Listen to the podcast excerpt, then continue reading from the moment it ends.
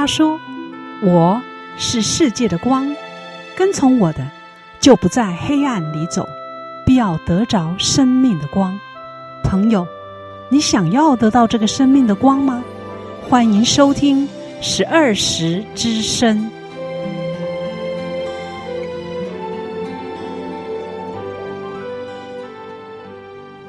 听众朋友早，欢迎收听每周六早上八点到九点，在 FM 八八点三长荣之声所播出的十二时之声。我是今天的主持人如慧，高兴在这美好的一个早晨呢，与你在空中相会。希望接下来的一个小时里啊，在如慧主持的节目当中，能够带给你从神而来的祝福。在早晨呢。有一句阳光小语要跟大家来分享，在约翰福音一章四节，生命在他里头，这生命就是人的光。约翰福音一章四节，生命在他里头，这生命就是人的光。这生命让我们看出人的光哈。然后圣经也提到说。父怎样在自己有生命，就赐给他儿子，也照样在自己有生命。约翰福音这里也提到，因为父怎样在自己有生命，就赐给他儿子，也照样在自己有生命。所以我们可以看见这生命的可贵哈。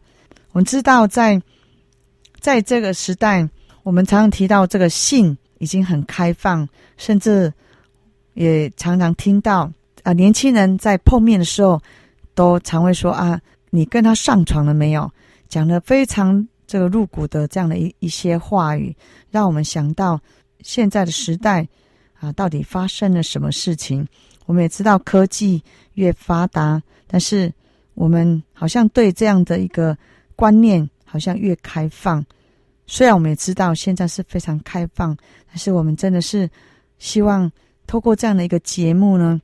能够鼓励我们，能够持守、持守这样的一个守贞啊，持守这样的一个纯洁，然后保护我们自己，然后尤其是我们的孩子、我们的下一代，他们真的是要更知道怎么保护自己，为自己立下这样的一个界限。这个界限也是为了能够帮助他们的心，免得他们受到这样的伤害。在今天呢，也邀请了啊一个社工人员。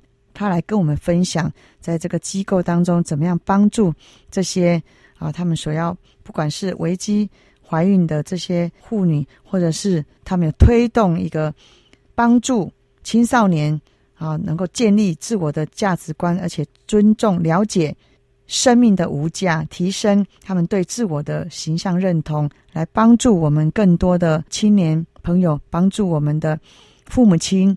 当你听到。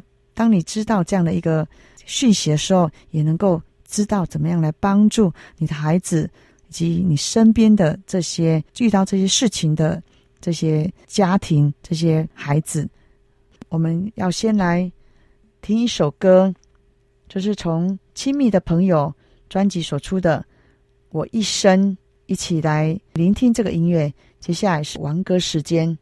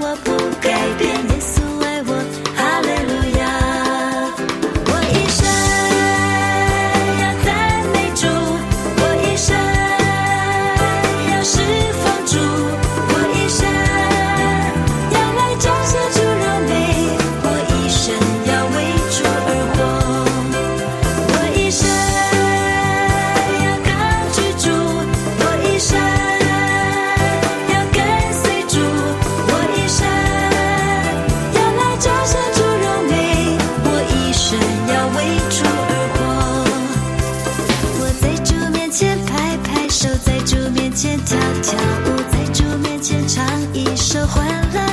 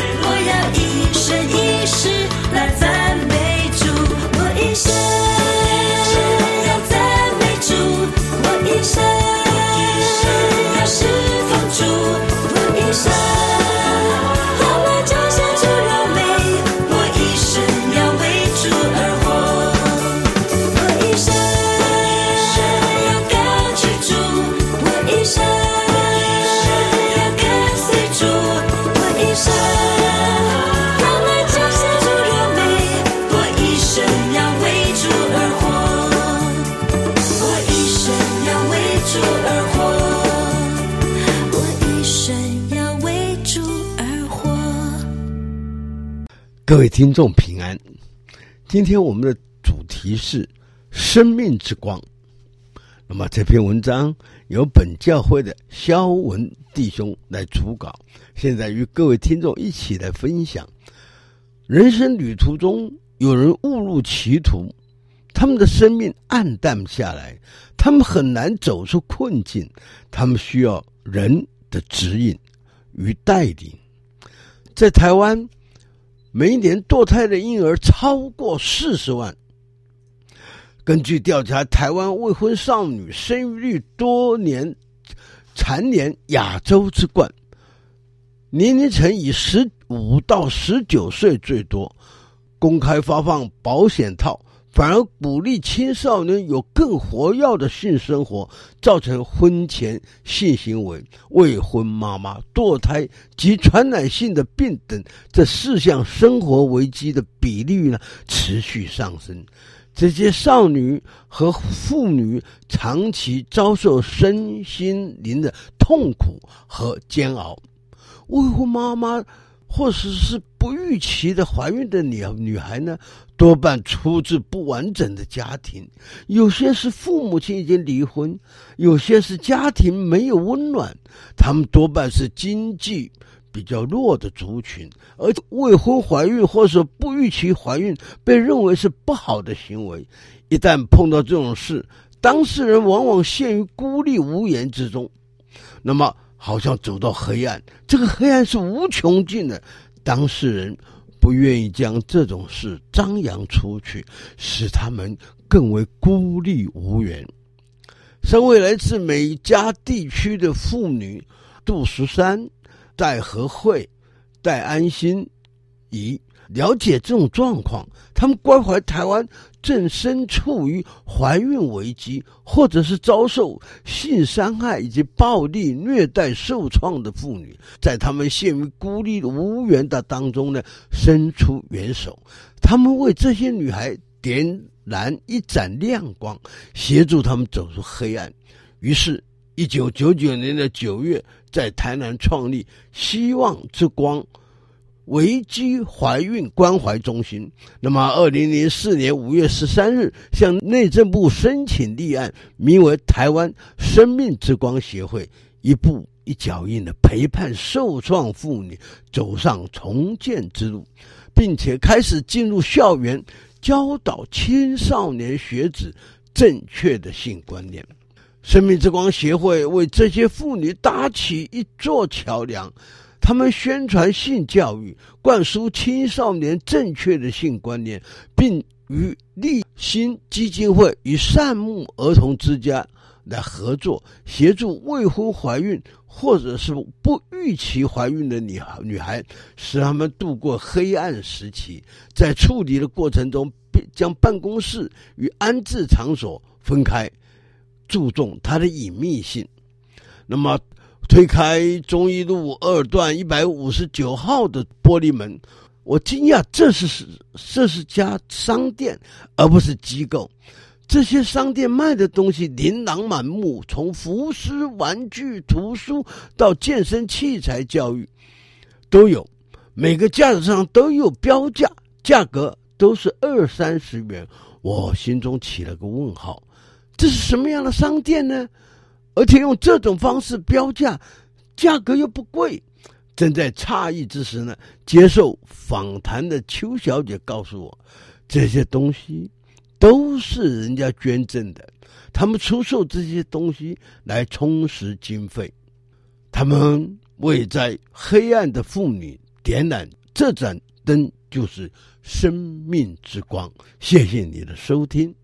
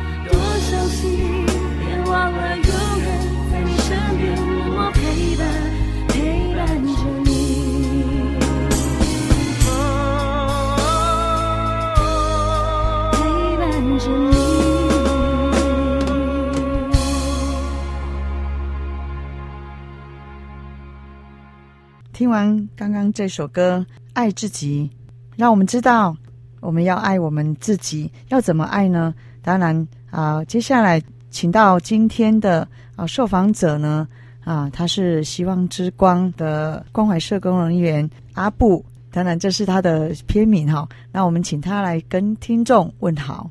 主持人好，各位听众朋友们，大家早安。我的名字叫邱胜威，我是希望之光的社工。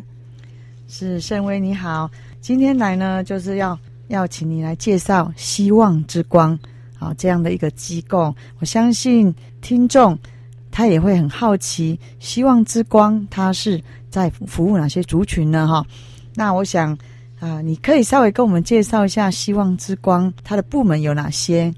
嗯、呃，我们希望之光呢，它的缘起是。三个宣教士，那分别这三位女宣教士，她就创办了我们希望之光。那是在一九九九年，在台南市就创办了这个希望之光危机怀孕关怀中心。那这三位女宣教士之所以会来，嗯、有一个希望之光的机构，是因为其实在当时他们发现了。台湾妇女遭遇的问题的严重性，而且在当时台湾妇女支持的资源太贫乏了，所以他们就对于台湾妇女有很深的一个认同。但是因为我们希望之光是一个啊、基督教的非营利机构，所以我们秉持着我们的信仰。那我们啊、根基在圣经的。角度，我们要恢复台湾妇女的宝贵的价值，来提升台湾妇女的生命品质为目标。那我们希望之光的使命，我们一直都是以圣经为原则，致力在生命神圣。所以，我们希望之光也拒绝堕胎。那我们也不断的去推广有关性纯洁、两性教育的观念跟宣导。那我们。也为了那些非预期怀孕，以及因为过去曾经堕胎而置身危机中的妇女，我们也提供复原重建的支持。嗯，刚才啊，你讲了很多，就是有关于为什么会成立希望之光嘛。那我知道在啊，除了在台南以外呢，在台东有一个叫哈拿之家啊，还有呢，在台北呢，它就是生命之光，在台中呢。是台湾家庭生命关怀协会，哇！所以在啊、呃、东部、北部、台中部还有南部都有这样的一个机构，那可以服务这些人。那刚才你有提到说，对于台湾妇女遭遇了一些严重的问题，然后甚至包括支持资源。我知道，真的当时候啊、呃，宣教士他们来的那那个时间，真的是有这方面的需要哈。你们也愿意这样子来成立这样的一个机构来帮助这些人。当然，我相信听众啊，在听到这样的一个机构的时候，也想要知道说，到底这个机构族群是哪些哈？不过，我想我们要先请阿布哈。然后，我记得你是台东的姑娘，布农族的姑娘，是哇。可是你要从台东这么远。然后来到台南这个地方，一定是刚开始人生地不熟。那为什么会有这样的一个想法呢？想要来到台南来帮助这些可能需要的族群呢？因为我是在一次社工系的机构实习，然后那时候在学校就有听到学长姐他们有分享希望之光这个机构。那其实，在过去我的认知里面，嗯。如果说可以选择帮助的话，我们通常都会想到的是孩童啊、青少年，对啊，或者是说像是呃呃监狱里面的呃弟兄姐妹这样子。那其实刚开始我听到危机怀孕的女性，我那时候就想说，哎，我没有接触过这样的领域，所以那时候就想说，那我就来这个机构来学习，来看看。那从台东到台南的确是很遥远，对啊。那因为其实我的个性。也告诉自己说，去到一个陌生的环境去学习，因为我的个性是属于，如果我在一个我熟悉的环境里面，我就会变得不积极，会比较消极，所以那时候就选择说，那就来台南这个地方来学习。那其实那时候是在二零一四年的七月，嗯，那我真正来工作是在呃去年的七月，去年的七月，反而来到来到这里工作的时候，才真的觉得其实。妇女，特别是在危机怀孕的妇女，其实在这个部分，社会能给的资源其实很多，但是其实，在这些妇女她们的心灵上的支持陪伴，其实是很多社会大众不知道要怎么去面对跟应应的。那其实像我从小过去我成长的环境里面，我也有一些同学也是有危机怀孕的状况。那其实，在那时候的我们，可能面对这样的。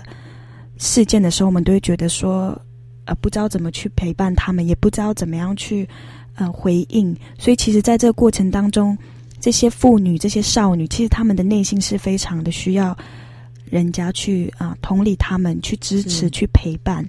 那所以，一直到现在，我觉得来到希望之光的学习，其实会让我看到更多在那些就是比较需要帮助的那些女性们。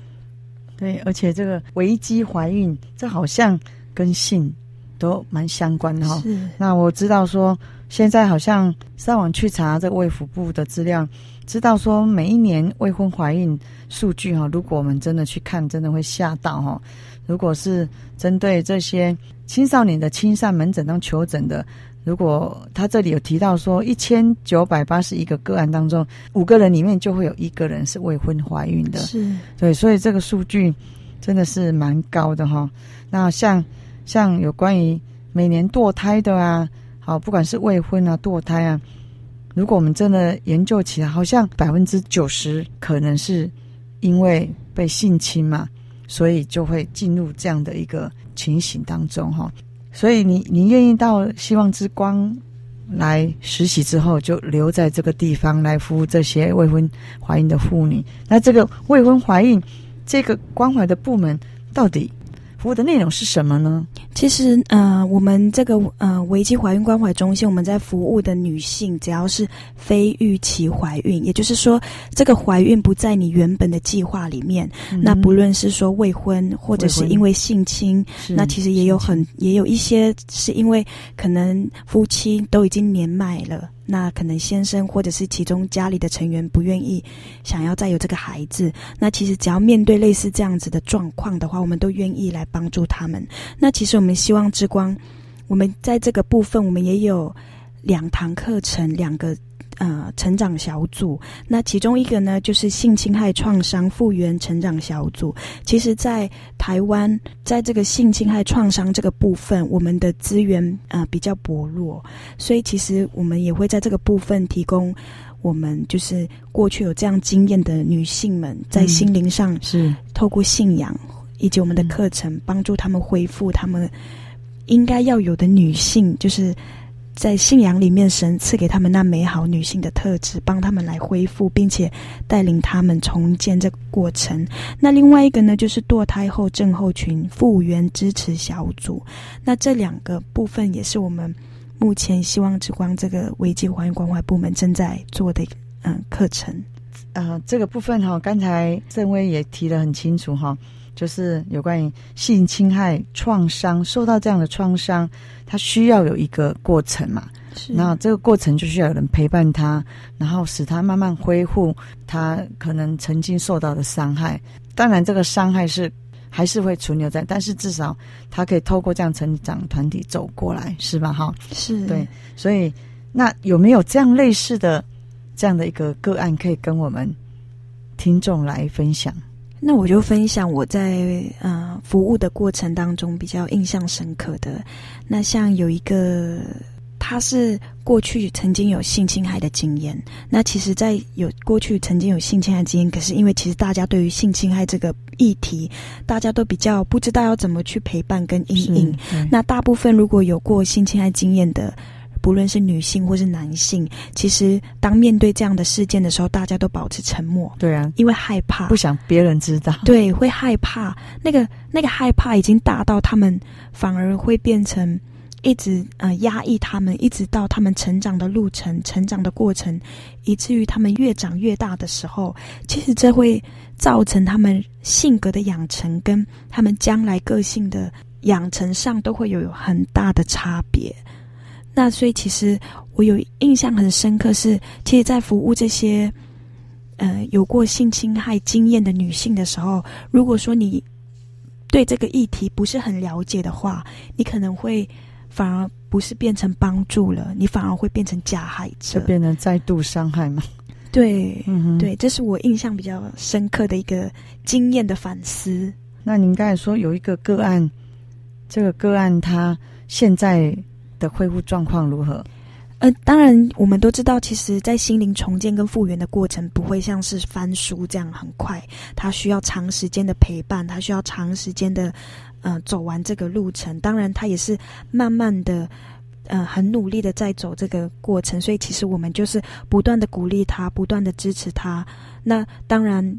有的时候，我们当我们人面对一些困难，我们很容易放弃。所以，当他们越嗯、呃、越有那种沮丧的时候，我们就要适时的去鼓励他，适时的告诉他说：“你很努力了，你已经走到这里了，再加油，再加油。”这样。所以，现在目前就是有这样的个案在你的身边，然后你们在啊，你们都有这样的一个关怀师、社工人员在陪伴他嘛？是。所以，那这个是有关于在陪伴。有做这样的性侵害创伤的复原成长小组，那还有好像还有提到堕胎后症候群这样的一个支持小组，也是一样透过呃他们有一个陪伴的课程，然后来帮助他们，让他们知道，因为堕胎也是一种伤害生命的手术嘛，是，所以对他们来说也是造成极大的伤害哈，所以我想。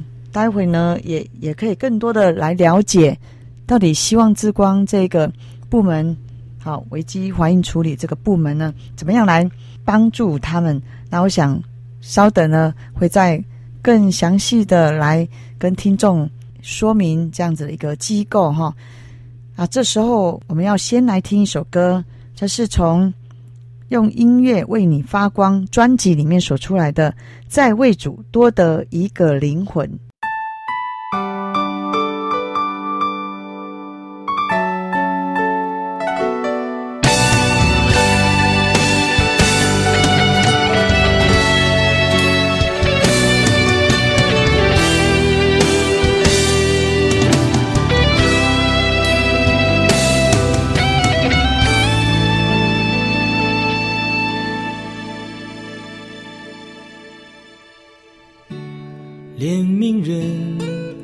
像耶稣那颗怜悯的心，爱人像神那样爱你。任何一个灵魂在神眼里都是那么的宝贵，不愿意舍弃。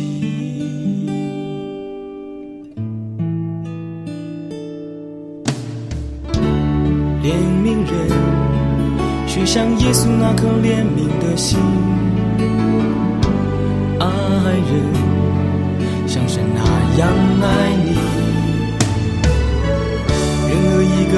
在神眼里都是那么的宝贵，不愿意舍弃。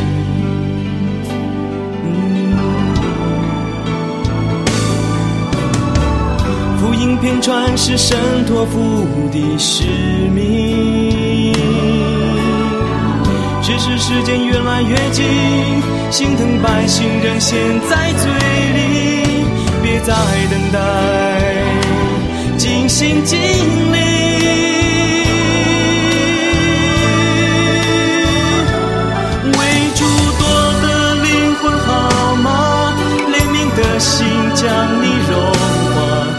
到困苦失丧的羊，需要你为他包裹疗伤。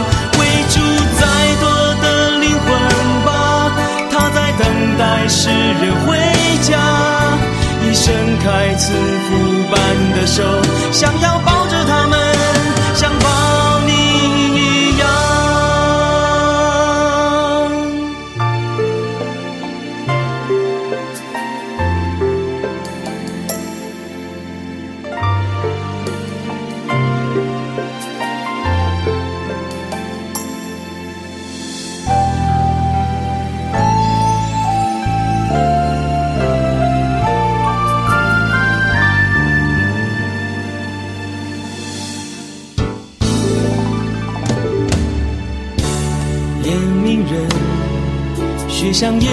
和怜悯的心。爱人像是那样爱你任何一个灵魂在深夜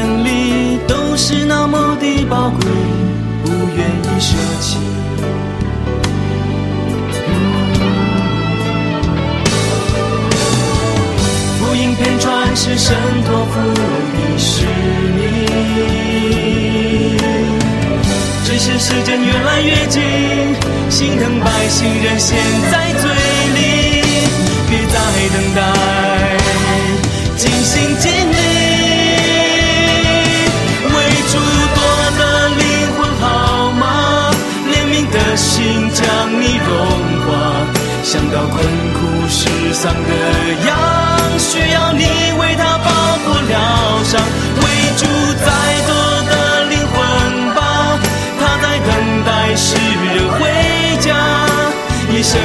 开慈父般的手，想要抱着他们，像抱你一样。为主多的灵魂好吗？怜悯的心将你融化，想到困苦世上的羊，需要你为他包裹疗伤。为主再多。的灵魂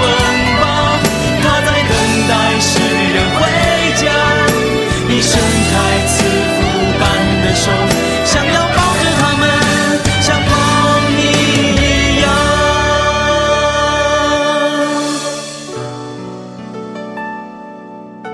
你伸开慈父般的手，想要抱着他们，想抱你。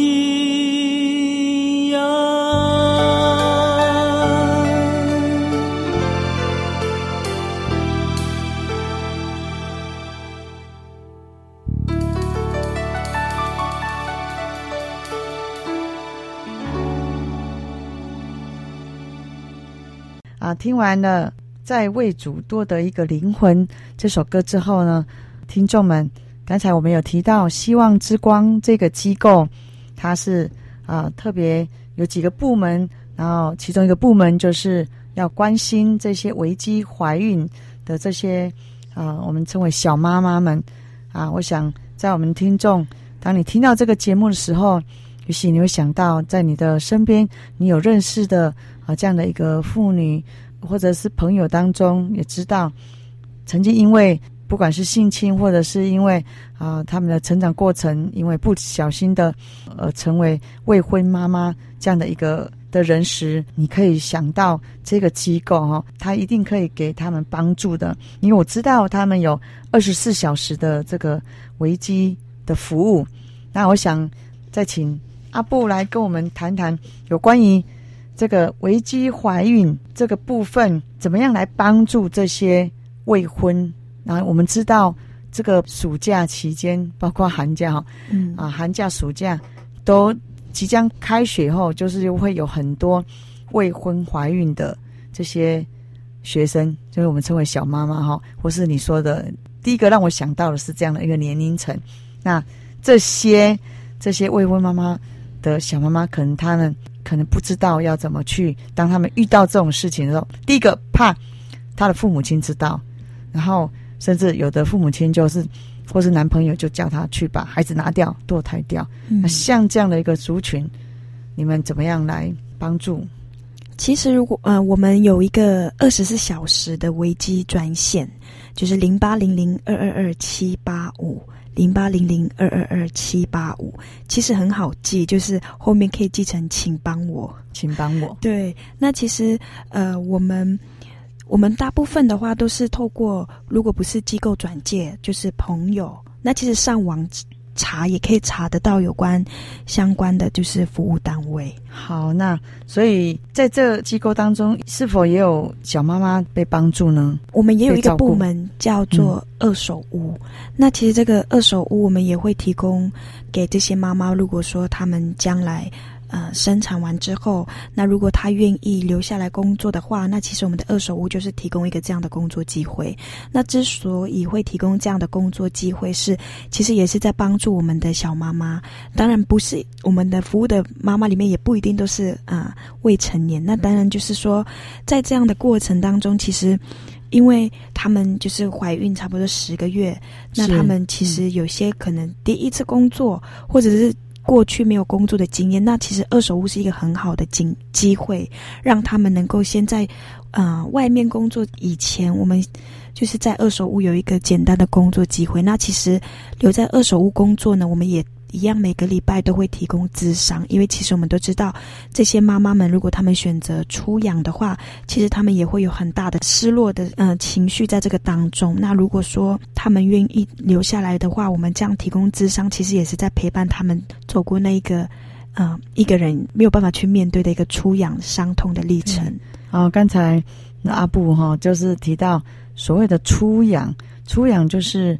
这个未婚的小妈妈生下了这个孩子，可能觉得可能她的现在目前的环境或是经济不不许可，那她也愿意把他生下，然后给别人，给一些爱有爱心的家庭来抚养，是这样的出养吗？嗯、呃，出养我们会透过合法的程序。那因为其实我们呃希望之光是服务妈妈，所以这个妈妈生产完这个孩子，我们就会转借给相关的社福机构去，嗯、让他们去。处理后续的相关对程序，所以如果有合适的家庭，就可以透过这个机构出养这个孩子，把他成为收养成为自己的孩子就对了。嗯，所以也蛮多，我知道也呃，因为我也我也在这个机构有一些认识，就是好像也蛮多是国外的这些家庭，这些夫妇是，所以他们不仅是出养一位，甚至包括两位、三位。是。啊，所以。所以这也是对这些未婚危机怀孕的这些妇女一个，这应该算是精神寄托吧。因为我想，一生过孩子了，就像我生过孩子能够更体会说，哦，那个孩子是我怀胎十个月，虽然是在不是预期之内，或是不是合适的时机之内怀孕的，但是我相信一定也有感情嘛。是。所以除了这个部门以外，好像有一个叫做“真爱值得等待”的部门。是。那这个是。在向青少年推广的一个部门吗？可以跟我们介绍？嗯，我们这个部门叫“真爱值得等待”。这部门其实这个部门呢，我们就是属于我们会到各个学校去做两性教育的一个宣导跟两性教育的课程。那其实我们也在推广的是守贞性纯洁这部分的课程。那不仅是在学校，我们也会在教会或者是相关团体的邀请的话，我们其实也会由这个部门去做宣导。所以你说这个部分就是啊、呃，鼓励青少年他们守贞，然后还有守贞、生命神圣、生命神圣这样子的一个宣导哈。啊，这个课程呢，因为我也我也去学校也讲过这样的课哈，我觉得哈这个青少年哈他们对。那个胎儿成长的过程好像特别有兴趣，是他们就会去拿，因为是是等同的那个那样子的一个模型嘛，型嗯、所以他们就会特别哦，原来这个胎儿是在妈妈肚子是这样成长，这样也蛮帮助他们可以了解说这个生命的可贵嘛。然后还有一个就是提到如何谈一场优质的恋爱，好像他们谈到这个就也蛮兴奋的，是哎，他们什么时候可以谈恋爱哈？所以这个课程。嗯你可以稍微再跟我们提到这些学生他们参加上完这几个几堂课，那最后好像有一个一个立约的，这个可以跟我们提吗？就是怎么样帮助这些孩子对这个课程之后，他们可以真正的持守，而且能够朝这个方向。也许不一定，可能多年之后他或许忘了。因为其实像我们呃所谓优质的恋爱，其实我们在这个部分我们要宣导的是界限。我们要学习保守身体的界限，因为其实保守界限的背后有一个叫做保护自己的心。因为其实像我们其实都知道，其实我们的网络啊，我们所需要了解的资讯，现现在都越来越发达了。啊、但是这些资资讯正不正确，这个就真的是需要我们去啊省省思的一个部分。叫比比如来说好了，像以现在这个时代，性这个议题，其实说。嗯，其实算是开放了。其实各种样的，嗯，资讯也不断的，呃，一直被，呃，就是青少年啊，或是小孩子，其实很容易去取得。那也因为这样子很开放，其实也会造成一些担忧在这个过程。因为我们的环境已经一直在往前走，所以那个科技啊，啊，都发达。虽然这样子，但是也相对的媒体有很多了，透过网络各种方式啊，手机啊都可以看到很多的相关这方面，然后就会刺激，然后在没有正确的教导之下，就容易是往下走了。是，所以这样的课程大概都是怎么样去接触这个课程呢？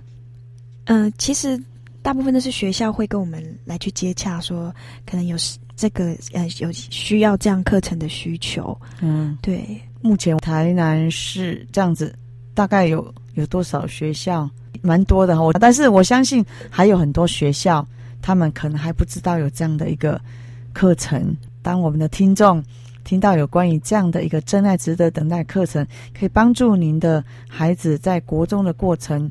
然后他们可以保护自己，保护自己的心，然后也知道要怎么样设界限，才不会让他们因为这种这个身体的变化，然后就容易往往下走哈，这样会让父母亲担心哈。嗯，那所以我们的听众也可以来帮忙推荐这样子的一个课程给学校哈。我们家长可以当一个可以当一个中介者来推荐哈。我相信这个是蛮需要。那最近。在希望之光当中有有什么特别希望我们的听众也可以一起来参与的吗？因为其实我们有提到，其实像我们希望之光，其实都在做的是属于生命这个课题跟议题。那我们其实最近我们也在推广一个叫做生命神圣月。那像刚刚主持人前面有提到说，像暑假啊、寒假这个空档的时间，青就是呃青少年们。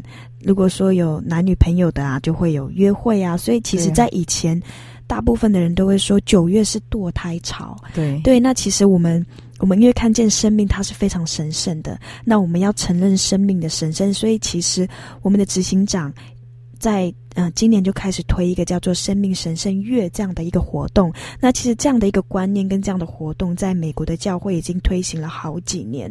推这个活动的目的是要告诉大家说，呃，我们都知道生命是怎样形成，但是我们却也要为这样的生命来去站立，来去承承认它的存在。所以，其实我们也很希望教会或是学校可以来。教导我们的孩童，或者是教导我们的青少年，嗯、生命是如何形成的。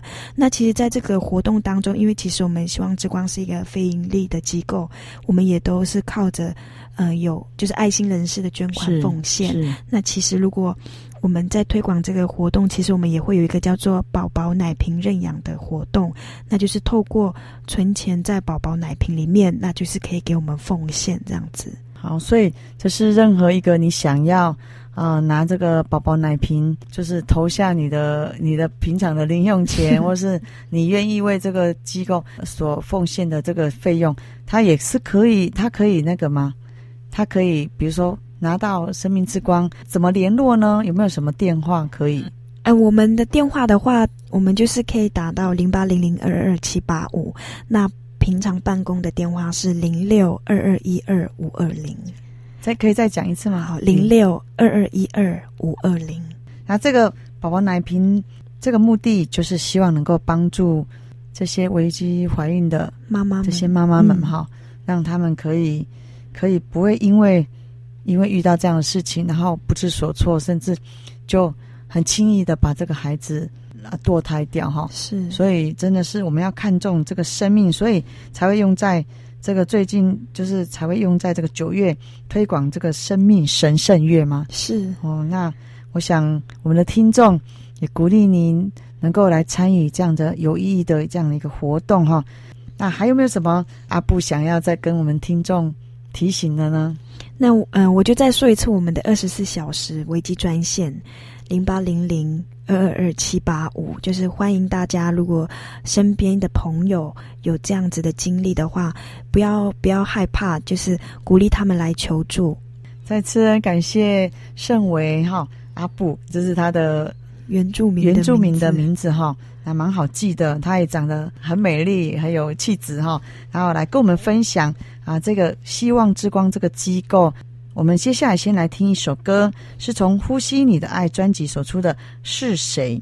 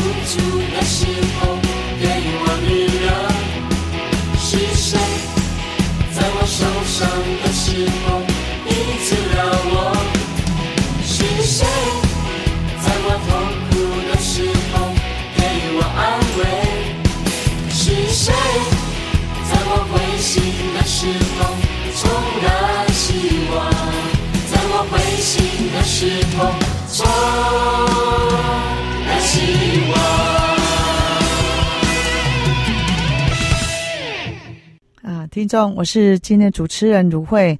听完了啊，这首是谁？这首歌呢？啊，我想也到了呃这个尾声。再次的谢谢阿布呢，今天来到在我们当中，跟听众提到有关于希望之光这个机构所带给我们听众的帮助是什么？我相信呢，在这样的一个服务当中，也帮助了许多的啊、这个妈妈。啊，透过今天所讲的，不晓得你心中有什么感动吗？如果你有的话，欢迎你来与如慧分享，也非常欢迎你的来信。来信请寄邮政信箱六十四至三十九号，邮政信箱六十四至三十九号。如果你喜欢这个节目，欢迎你推荐给更多的朋友，可以一起来收听，认识这位美好、全能而且爱你的神。的节目我们也有 CD，欢迎你来索取。